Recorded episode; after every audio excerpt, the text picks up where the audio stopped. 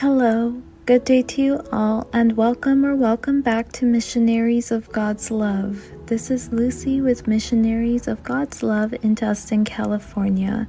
Today we will meditate on Romans 6, verses 11 through 14.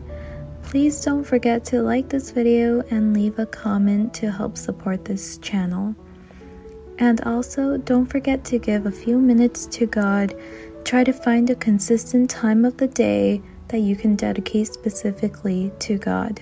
The early mornings are highly recommended. So, without further ado, let's go ahead and begin by finding a comfortable place with little to no distractions. Once finding a quiet place, let's go ahead and sit down with our back straight, neck and shoulders relaxed.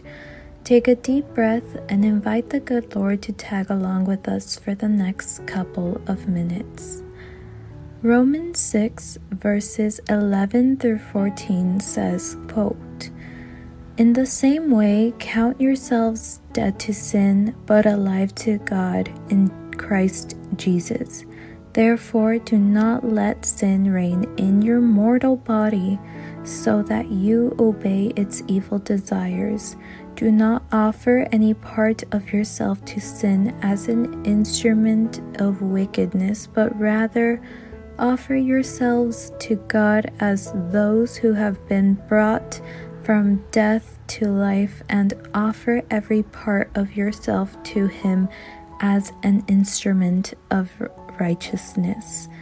For sin shall no longer be your master, because you are not under the law, but under grace. End quote. We all have weaknesses, but that doesn't mean we have to accept our weaknesses. We can reject them, and that is one way we can grow spiritually. Our sins do not own us, they do not control us. Only God owns us. When we start to feel weak, we can always lock ourselves in a room or in a car, somewhere where we are alone, and pray to God and ask God to give us His strength.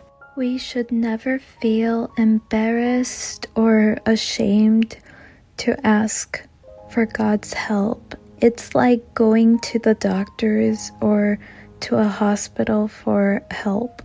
Never present yourself perfect to anyone you're looking to get help from, otherwise, you're not going to get any help.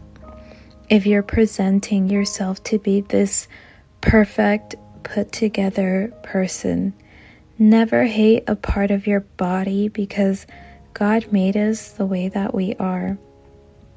Never hate a part of your body because we were created the way we were for a reason. And with that being said, I would like to say many thanks to everyone who listened to this recording. And as we end this meditation, say, Speak, Lord, for your servant is listening.